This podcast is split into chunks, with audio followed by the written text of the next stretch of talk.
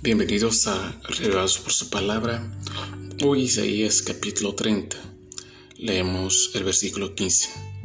Porque así dijo Jehová el Señor, el Santo de Israel, en descanso y reposo seréis salvos, en quietud y confianza será vuestra fortaleza, y no quisiste.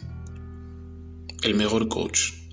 En el capítulo de hoy, Dios condena a Israel por depositar su confianza en Egipto, en la fuerza y la violencia de este poderío, y no en Jehová. Cuando se trata de buscar un instructor, coach o mentor, como hoy mejores son conocidos, siempre buscamos el de mayor experiencia, tiempo y resultado en el área que pensamos tener resultados. Evalúe el siguiente currículum. Él es el que existe desde siempre creó todas las cosas, todo el futuro lo sabe desde un principio. No se equivoca, atiende siempre a tiempo, aun cuando no pensemos que así sea.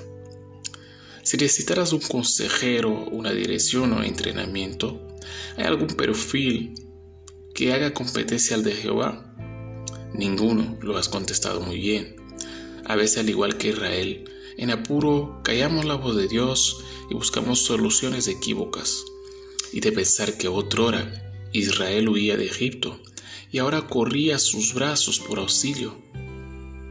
Inimaginable esto. Las instrucciones del Eterno nos sugieren paz, descanso, no huyamos de su buen entrenamiento, no dejemos jamás su palabra. Dios no liberará de la prisión a uno para darnos otra. Es obvio que la voluntad de Dios siempre se manifestará por medio de otros seres humanos. Pero antes de llevar nuestro pensamiento a cualquier ser humano, consultemos primero a Jehová.